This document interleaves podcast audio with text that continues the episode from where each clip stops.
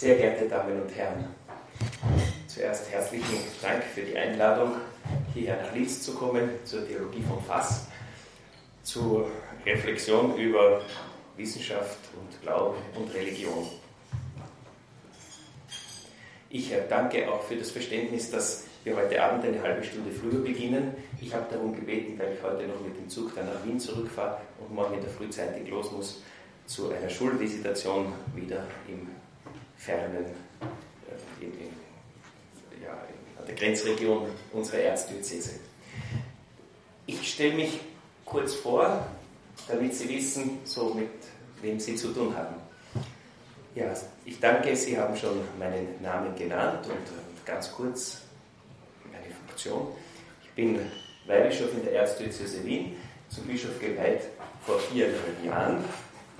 In der Erzdiözese Wien zuständig für den Nordteil unserer Diözese. Ich bin Bischofsvikar für unser Nordvikariat, das ist das Weinviertel und das Machfeld. Und in der österreichischen Bischofskonferenz, da hat auch jeder Bischof eine Aufgabe.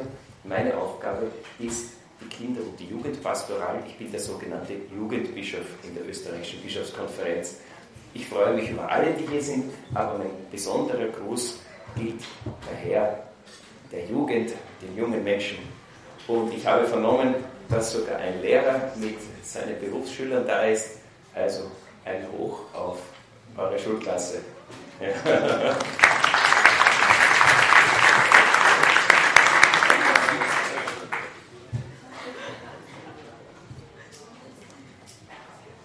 Ich beginne ganz kurz mit meiner Biografie, weil sie uns so eben anhand eines Lebensbeispiels in unser Thema hineinführt. Das Thema heißt Einstein oder Ratzinger. Sind Wissenschaft und Religion Gegensätze? Ich bin Diplom-Ingenieur für technische Chemie und Magister für Theologie. Trotzdem ein Mensch und ein Schädel, der gelernt hat. Wie passt das? Ich bin in Wien aufgewachsen, dort ins humanistische Gymnasium gegangen und nach der Matura habe ich ja, so den Eindruck gehabt, studieren würde zu mir passen. Ich habe mich mit dem Lernen nicht so schwer getan und äh, deshalb gedacht, ich werde das studieren, wofür ich am begabtesten bin und das war die Chemie. Also Naturwissenschaft, Chemie insbesondere. Ich habe daher auf der Technischen Universität in Wien das Chemiestudium begonnen und abgeschlossen als Diplom-Ingenieur. Anschließend habe ich einen Arbeitsplatz gesucht und gefunden in der Privatwirtschaft, in einer Fabrik, in der Entwicklungsabteilung. Dort ging es darum, für Öfen Isolierstoffe herzustellen, Isoliersteine, mit denen der Ofen innen ausgekleidet ist. Und das Interesse der Firma war, dass diese Steine höhere Temperaturen aushalten sollen, längere Brenndauern und schroffere Temperaturwechsel. Das konnte sich dann besser verkaufen. Ich war in einer kleinen Arbeitsgruppe und kurz gesagt, wir haben das geschafft. Innerhalb von zwei Jahren waren diese Materialien stark verbessert. Das hat den Chef sehr gefreut, weil es sich gut verkaufen ließ und uns alle auch sehr gefreut, weil wir eine Gehaltserhöhung bekommen haben, weil wir ja, mir wurde auch angeboten, verschiedene Möglichkeiten, mich zu entwickeln in der Firma. Und wir hatten natürlich auch ein gutes Arbeitsklima, weil wenn man was weiterbringt, ja, streitet man nicht so leicht, als wenn es Misserfolge gibt. Und obwohl es diesen Erfolg gab und auch die Freude an der Chemie, hat sich in mir immer wieder so eine leise Stimme gemeldet, so Art wie fast im Hinterkopf. Die hat gesagt, so schön das hier ist, aber Stefan, Priester sein das könnte noch viel schöner sein. Diese Stimme war hartnäckig, die ist immer wieder gekommen. Und ich habe mir gedacht, Chemie ist schön, aber Priester sein, das wäre noch schöner. In der Chemie habe ich mit großen Fragen zu tun. 1600 Grad oder 1700 Grad, wie viel hält der Ofen aus? Keine kleine Frage für Leute, die damit zu tun haben. Aber auch keine ganz große Frage. Und in mir ist die Sehnsucht nach den ganz großen Fragen erwacht. Die ganz großen Fragen sind, was passiert mit mir, wenn ich sterbe? Warum gibt es mich überhaupt? Was ist gut, was ist böse? Wie können Menschen mit Schuld umgehen? Und das waren die großen Fragen, zu denen hat es mich hingezogen, nach denen habe ich Sehnsucht gehabt.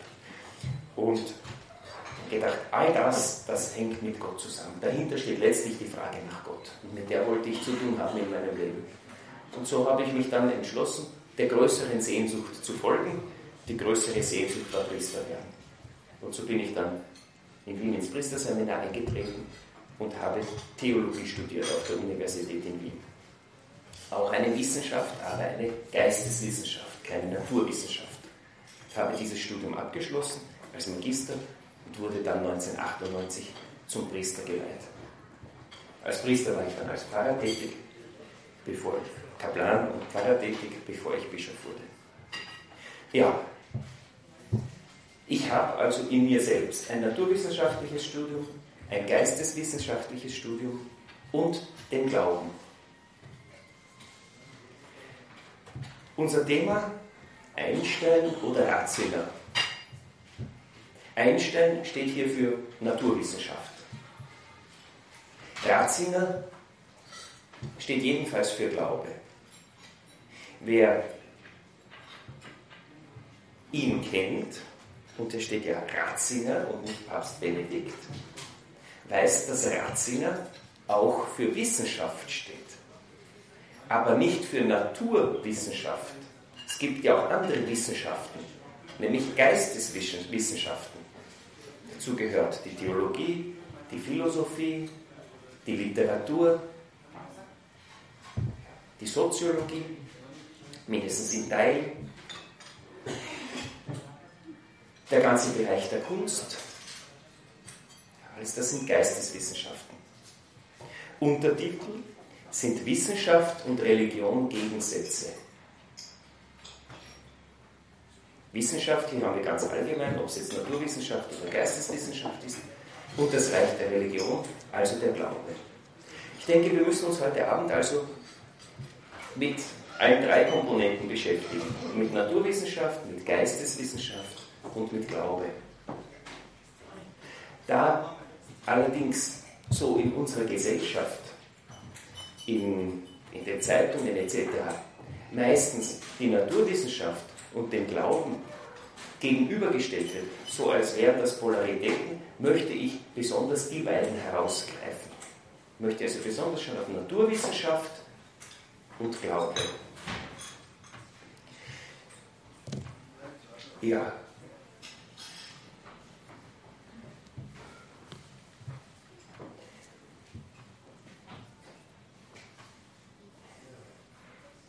Manche Leute glauben oder haben den Eindruck, tun so als ob, sagen, dass in unserer modernen Zeit, in der naturwissenschaftlich so viel machbar ist und so viel erklärbar ist, Gott eigentlich keine Rolle mehr spielen müsste. Die Evolutionstheorie, manche behaupten das, ja, und nicht alle manche behaupten, könnte alles erklären, die Entstehung der Lebewesen. Manch andere sagen, die Hirnforschung könnte den freien Willen erklären. Manch andere behaupten, die Theorie vom Urknall könnte die ganze Entstehung der Welt erklären. Wenn man aber genauer hinfragt, wenn man diese Behauptungen genauer hinterfragt, sieht man, dass sie eben nicht alles genau erklären können, sondern mit einer, Fest, mit einer Behauptung beginnen und aus dieser Behauptung heraus alles erklären können. Zum Beispiel Urknall, da ist die Behauptung, vor dem Urknall gab es nichts. Und aus dem Urknall heraus entwickelt sich alles. Allerdings schafft die moderne Wissenschaft, die moderne Naturwissenschaft, nur das Zurückgehen bis zu ganz, ganz, ganz knapp nach dem Urknall. Das geht so um Bruchteile der ersten Sekunde. Aber davor ist nicht zugänglich.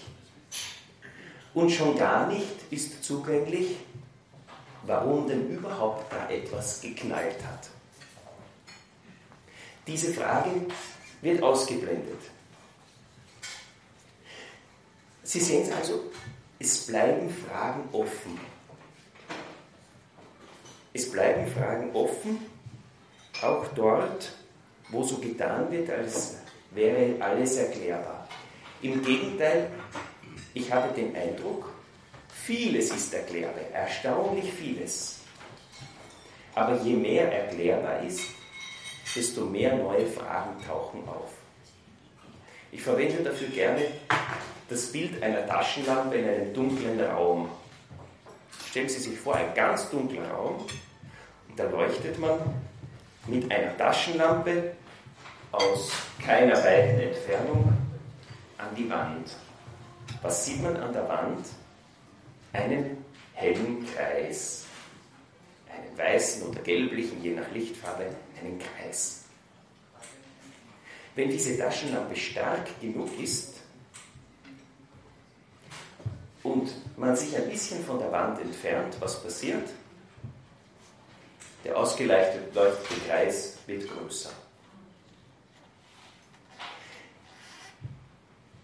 Mit dem Kreis verbinde ich jetzt die Analogie des menschlichen Wissens, namentlich des naturwissenschaftlichen Wissens. Die ausgeleuchtete weiße Fläche steht für die Menge des Wissens. Der Umkreis, also der Kreisrand, diese Linie, steht für die Grenzfläche zwischen, Wiss, zwischen Licht und Dunkelheit, zwischen Wissen und Unerforschten. Noch nicht Wissen. Bin ich mit der Taschenlampe nahe an der Wand, also simuliere ich die Situation, wo Menschen relativ wenig Wissen, eine kleine ausgeleuchtete Fläche haben, da ist auch außenrum der Kreis klein. Es gibt nicht so furchtbar viele Fragen, die man stellt. Man fragt, wie kann es passieren, dass uns der Himmel nicht auf den Kopf fällt, zum Beispiel? Oder dass das Wasser durch, die, durch das Himmelsgewölbe, durch Löcher hindurchfällt, wenn es regnet. Solche Fragen, das waren früher die Fragen. Oder wie kann es sein, dass die Erde auf dem Land schwimmt? Es gibt Fragen, aber ja, die naturwissenschaftlichen Fragen der Antike waren wenige im Vergleich zu den naturwissenschaftlichen Fragen, die wir heute haben. Gehe ich also mit der Taschenlampe etwas weg von der Wand, wird die Fläche größer. Das ist unsere Situation heute. Wir haben ein viel größeres naturwissenschaftliches Wissen. Die weiße Fläche ist weiter ausgeleuchtet und zugleich ist auch der Umkreis des Kreises größer geworden. Es gibt viel mehr Fragen. Es gab noch nie so viele naturwissenschaftliche Fragen wie heute. Denn hinter jeder Entdeckung lauern zig, no, lauern zig neue Fragen. Das ist ja das unglaublich Spannende bei der Naturwissenschaft. Dass es nicht darum geht, ja, Dinge zu, erledigt zu wissen, sondern zu forschen, im Neuland vorzudringen. Und so bei einer Höhlenforschung stößt man vor und man entdeckt auf einmal Gabelungen und ein, ein immer größeres Höhlensystem und nicht ein immer kleineres, wo am Anfang ein Höhleneingang zu entdecken war. Also das Bild von der Taschenlampe, je mehr wir wissen, naturwissenschaftlich wissen, desto mehr Fragen haben wir und nicht desto weniger naturwissenschaftliche Fragen haben wir. Obwohl wir mehr wissen und auch viele Fragen beantwortet sind.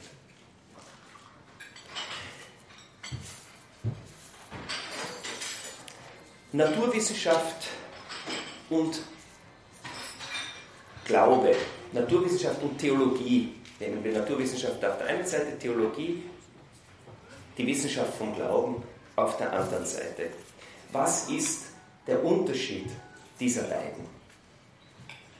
Warum kommt es immer wieder zu Konflikten zwischen Naturwissenschaft und Glaube? Ich denke, es sind Grenzverletzungen der Gebiete. Jede Disziplin hat ihren Bereich, für den sie zuständig ist. Aber wenn ein Wissenschaftler aus seinem Bereich hinein in den anderen spricht, dann begeht er eine Grenzverletzung und das geht für beide Bereiche. Nun, was sind die Bereiche von Naturwissenschaft und Theologie, Wissenschaft vom Glauben? Womit haben Sie sich zu beschäftigen? Die Naturwissenschaft stellt die Frage nach dem Wie der Welt. Wie funktioniert denn das? Wie geht denn das, dass ihr ein Handy habt und damit jemandem anderen eine Botschaft schreiben könnt? Wie funktioniert das? Ich habe auch eins. Wie ist das möglich, dass ich hier ein SMS schreibe und genau bei demjenigen, den ich meine, kommt es an? Wie geht das? Die Naturwissenschaft stellt die Frage nach dem Wie und erklärt dann, das funktioniert über Frequenzen, über Wellenlängen, über Chiffrierungen und Dechiffrierungen. Das sind ganz klar Kausalitäten. Wenn wenn ich diese Taste drücke, dann kommt genau MS geschrieben. Wenn, dann. Die Theologie stellt ganz andere Fragen. Die stellt nicht die Frage nach dem Wie, sondern die Frage nach dem Wozu und nach dem Was. Wozu ist denn das gut, ein SMS? Was ist denn das? Was geschieht denn da, wenn ein Mensch einem anderen eine Botschaft schickt? Was passiert denn da an Zwischenmenschlichen?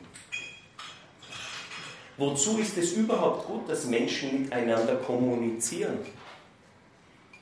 Das sind völlig andere Fragestellungen, die sich aber am selben, nämlich an einem SMS, festmachen. Wir haben nur eine Welt und wir schauen auf diese Welt entweder mit den Augen Naturwissenschaft, mit der Naturwissenschaft oder mit den Augen des Glaubens oder der Theologie.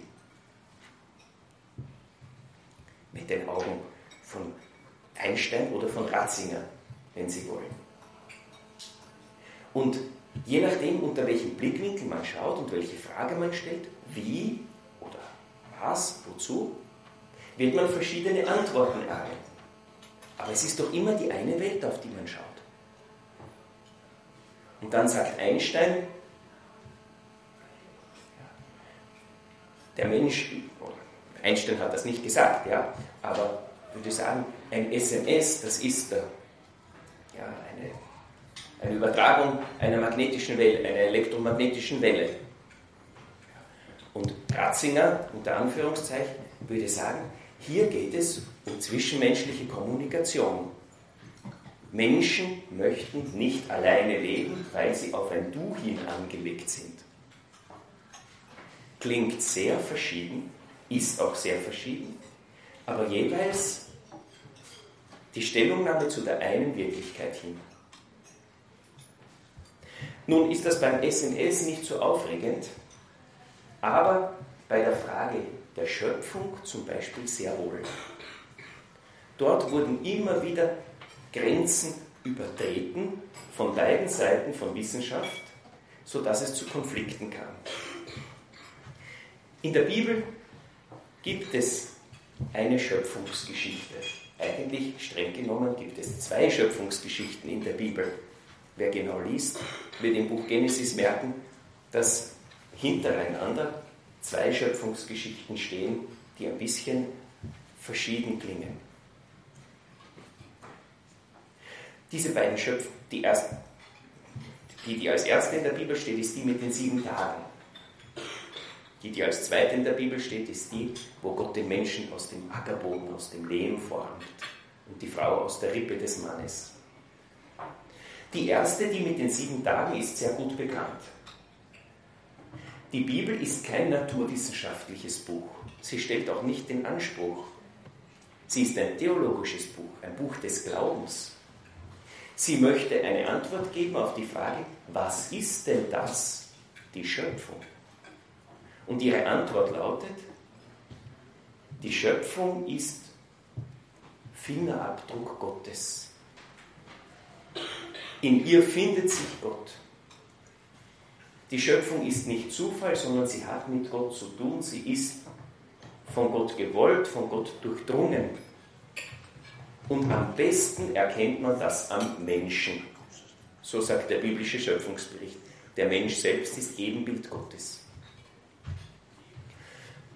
Wenn die Naturwissenschaft die Frage stellt, was ist Schöpfung, dann möchte sie wissen, wie funktioniert denn das, dass es auf unserer Erde eine derartige Vielfalt von Leben gibt? Wie geht denn das?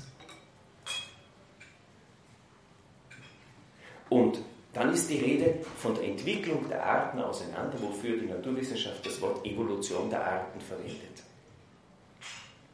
Die Grenzüberschreitung passiert jetzt, wenn Naturwissenschaftler, wenn Naturwissenschaftler versuchen, Auskünfte zu geben über das Wozu. Ein Naturwissenschaftler überschreitet seine Kompetenz, wenn er sagt, wenn er über den Sinn von Schöpfung sich auslässt. Wozu die Schöpfung gut ist. Das ist nicht das Fachgebiet der Naturwissenschaft. Naturwissenschaft kann sagen, wie etwas funktioniert, aber nicht wozu. Wenn also Sie, Naturwissenschaftler sagen, die Schöpfung ist sinnlos, die Natur ist sinnlos, dann kann man nur sagen, Naturwissenschaftler, du hast dein Gebiet verlassen. Du redest nicht mehr mit Kompetenz. Es passiert aber auch in die andere Richtung. Wenn Theologen anfangen zu sagen, wie denn Natur funktioniert, dann überschreiten Theologen ihre Kompetenz. Also, wenn Theologen darauf beharren würden, dass es historisch sicher so gewesen ist, dass innerhalb von sieben Tagen, sieben mal 24 Stunden, sich eine ganze Menge von Arten entwickelt haben und damit den Anspruch stellen, sie erklären mir, wie das naturwissenschaftlich zu verstehen ist, dann haben sie ihren Fachbereich verlassen. Denn die Theologie beantwortet nicht die Frage, wie ist denn das vor sich gegangen, sondern wozu ist denn das gut? Was ist denn das überhaupt? Und mit diesen Überschreitungen von Grenzen haben wir in der Kirchengeschichte immer wieder zu tun gehabt. Ein prominentes Beispiel ist der Fall Galilei.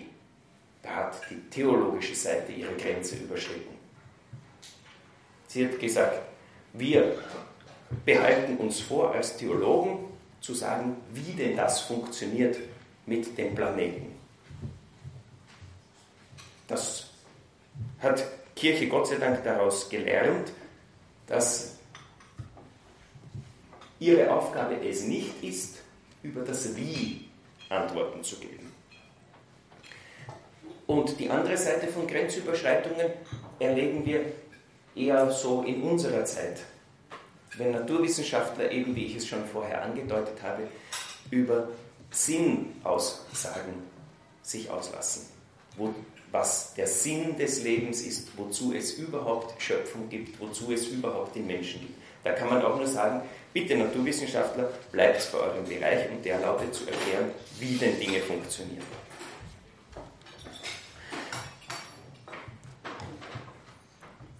Sind Wissenschaft und Religion Gegensätze?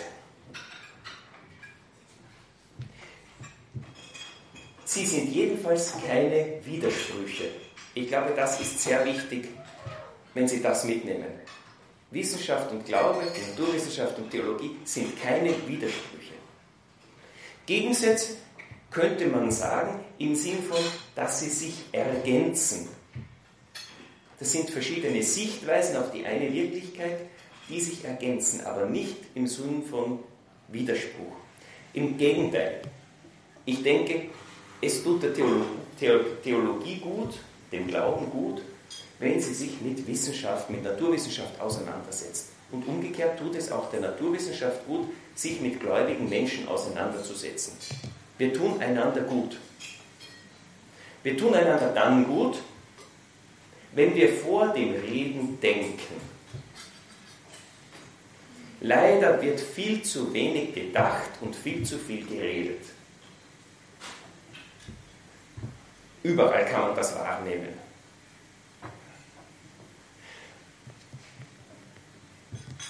Johannes Paul II. hat auch sehr betont die Notwendigkeit der Vernunft angesichts des Glaubens. Er hat 1998 eine eigene Enzyklika geschrieben mit dem Titel Fides et Ratio. Glaube und Vernunft. Glaube und Vernunft passen gut zusammen. Wer glaubt, soll nicht das Denken vor der Kirchentür abgeben. Überhaupt nicht. Sondern wer glaubt, soll versuchen, den Glauben mit der Vernunft zu durchdringen und immer besser zu verstehen.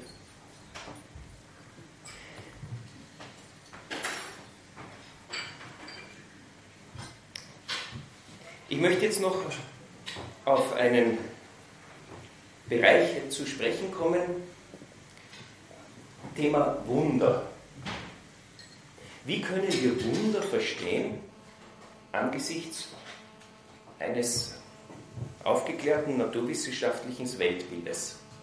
Und Gott, das Wunder aller Wunder, wie können wir denn Gott verstehen als modern denkende Menschen? Passt denn das zusammen, wenn ich sage Vernunft und Glaube?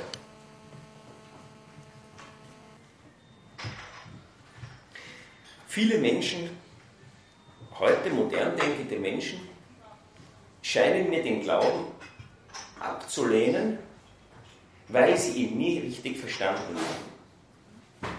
Ich glaube, dass viele Menschen nicht den Glauben ablehnen, sondern ein Zerrbild des Glaubens, das, was sie für den Glauben halten oder gehalten haben.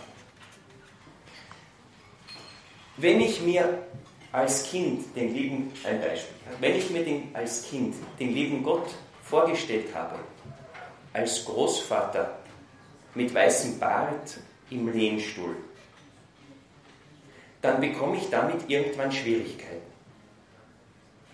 Irgendwann komme ich drauf, ja, es könnte vielleicht doch so sein, dass Gott gar nicht ein alter Mann mit weißem Bart im Lehnstuhl ist.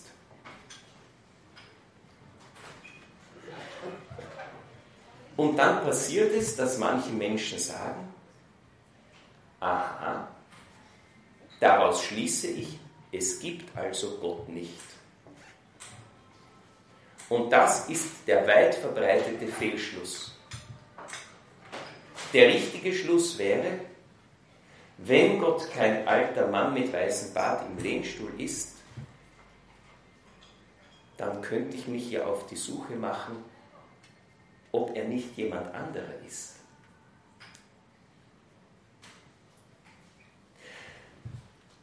Diese Suche ist aber anstrengend. Es heißt nämlich zuzugeben, dass es vielleicht etwas gibt, das ich noch nicht weiß. Etwas Größeres als ich. Etwas, nach dem ich mich ausstrecken muss, um das ich mich bemühen muss. Es braucht auch Demut, um das zuzugeben. Deshalb ist es gewiss einfacher zu sagen, aha, so ist es nicht, deshalb gibt es das Ganze nicht, deshalb brauche ich mich nicht damit beschäftigen.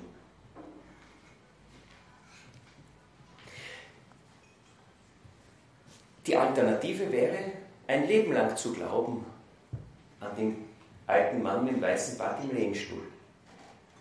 Das tun auch manche. Aber das kann ich auch nicht empfehlen. Es ist schon gut, den Verstand zu verwenden, aber bitte nicht nur einmal, sondern beständig, ein Leben lang. Wer angefangen hat, den Verstand zu verwenden und damit den eigenen Glauben in Frage gestellt hat, der soll nicht nach dem ersten Schritt damit aufhören, sondern jetzt wird es erst richtig spannend. Wenn Gott nicht so ist, wie ich gedacht habe, wie könnte er denn dann sein? Da beginnt das Abenteuer.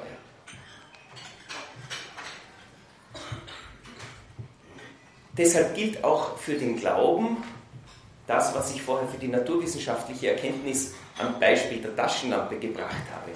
Je mehr man weiß, desto mehr Fragen gibt es. Auch im Glauben ist es so. Je mehr ein Mensch von Gott weiß und im Glauben voranschreitet, desto mehr wird er staunen und wird sagen, also an Gott interessiert mich aber noch das und das und das und das und das und das und das. Viele offene Fragen.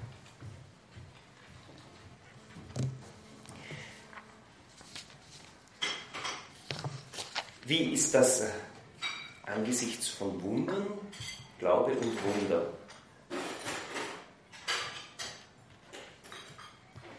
Das ist naturwissenschaftlich ein bisschen eine heikle Frage. Dahinter steht aus naturwissenschaftlicher Sicht die Frage, ist es denn denkbar, dass Gott sich über naturwissenschaftliche Gesetze hinwegsetzt? Tut er denn das?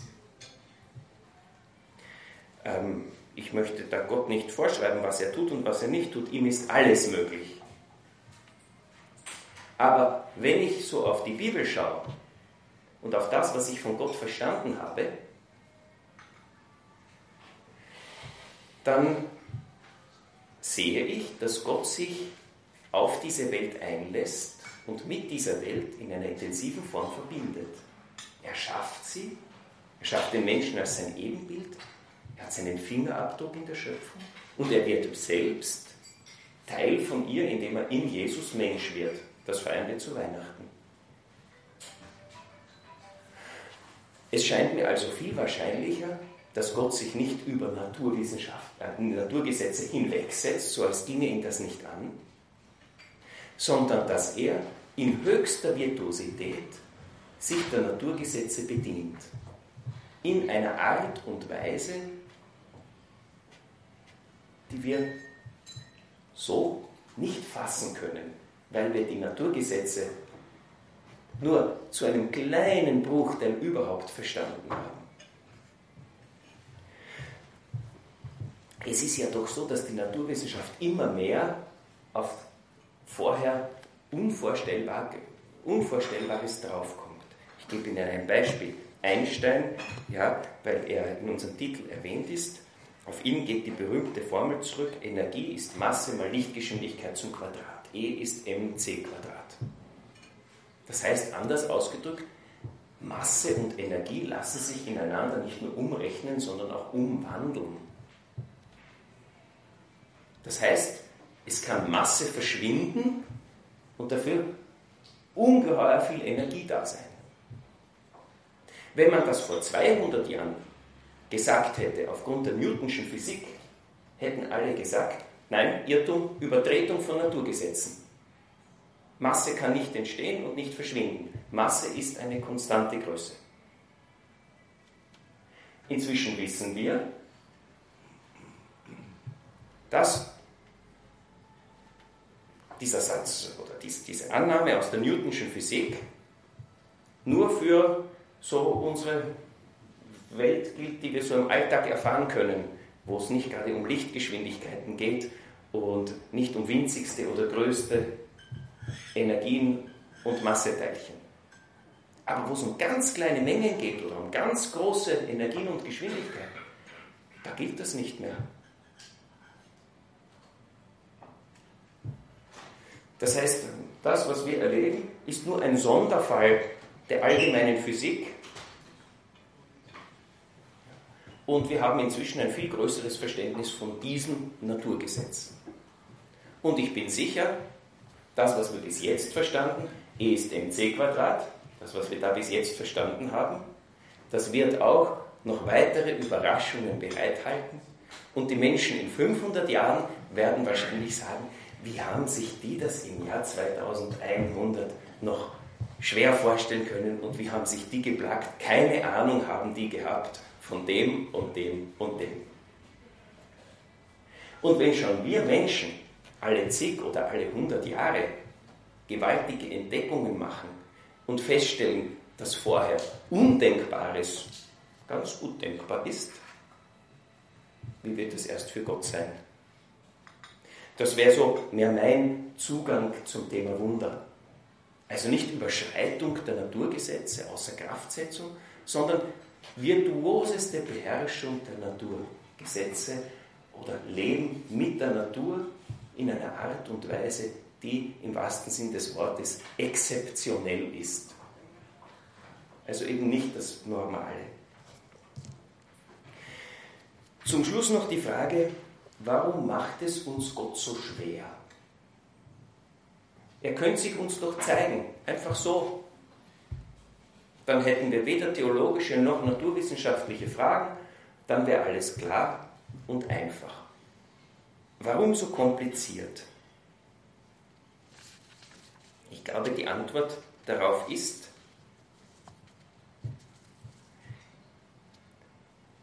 Gott ist Liebe.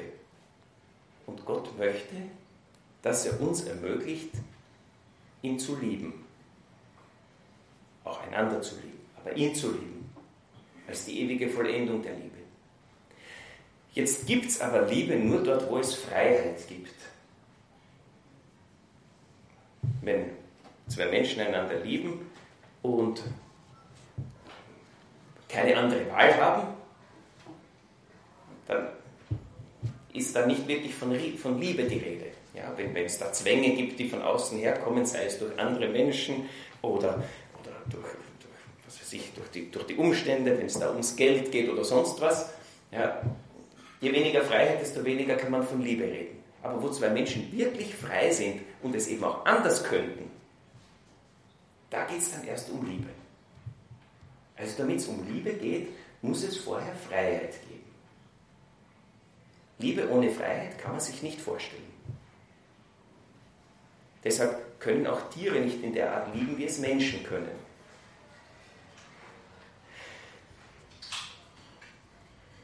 Und ich denke, dass Gott uns die Freiheit als höchstes Gut geschenkt hat, damit wir als Menschen lieben können. Und zur Freiheit gehört dazu, sich zu entscheiden, so oder so. Und dazu gehört wohl auch, in einer gewissen Vorläufigkeit zu leben, manches nur zu ahnen. Wahrscheinlich wären wir, wenn wir Gott sehen würden, so überwältigt, dass wir keine vernünftige andere Möglichkeit hätten.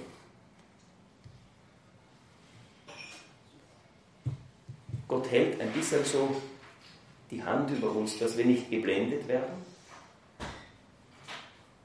und dass wir uns nach Maßgabe wirklich des eigenen Herzens entscheiden können, wie möchte ich mein Leben leben in Bezug auf Gott. Ich kann mir das nur so erklären, dass Gott uns ja eben das Schauen noch vorbehält. Ist Gott beweisbar? Zum Schluss als Frage. Im mathematischen Sinn nicht. Gott kann nicht bewiesen werden, so wie das 2 und 2 4 ist. Aber es gibt einen interessanten, mathematisch herbeigeführten Beweis, der doch zu denken gibt. Das ist der Gödelsche Beweis, der, so, ja, der Beweis des österreichischen Mathematikers Gödel. Der hat einen mathematischen Beweis geführt, der da lautet, in jedem ähm, Axiomensystem, also in jedem mathematischen System, gibt es ganz sicher wahre Sätze, die man nicht beweisen kann. Also der hat bewiesen, dass es Unbeweisbares gibt. Ist ein interessanter Beweis. Er hat bewiesen, dass nicht alles beweisbar ist, wenn man so sagen will. Er hat bewiesen, dass es immer mehr gibt als das, was man beweisen kann. Und ich würde meinen, in dem Sinn ist Gott ganz sicher nicht beweisbar, aber er ist aufweisbar. Er ist plausibel. Es gibt Hinweise auf ihn. Und es gibt Hinweise von jedem Eck her. Von der Mathematik, wie ich am Beispiel des Gödelschen Beweises ausgelegt habe. Von der Liebe her, von der Schöpfung her, von der Art des Menschen und vor allem vom Staunen her. Und ich denke, dort fallen die Gegensätze zusammen, Einstein oder Ratzinger, sie fallen zusammen im Staunen. Im Staunen über die Schöpfung. Manchmal werde ich gefragt, Herr Bischof, ist das kein Widerspruch? Chemiker und Priester, Bischof, wie bringen Sie denn das zusammen? Und dann sage ich, das verbindende Moment, das, wo sich beides trifft, das ist das Staunen über die Schöpfung. Ich glaube, dort, wo sich Menschen behalten, das Staunen über die Schöpfung, dort werden sie eine Nähe zu Gott haben, ob sie jetzt mehr staunen über das Wie oder über das Was. Hauptsache sie staunen. Ja, ich hoffe, dass das eine oder andere für Sie zum Mitnehmen war, eine Anregung gegeben hat zum eigenen Weiterdenken, denn letztlich kommt es darauf an. Danke für Ihre Aufmerksamkeit.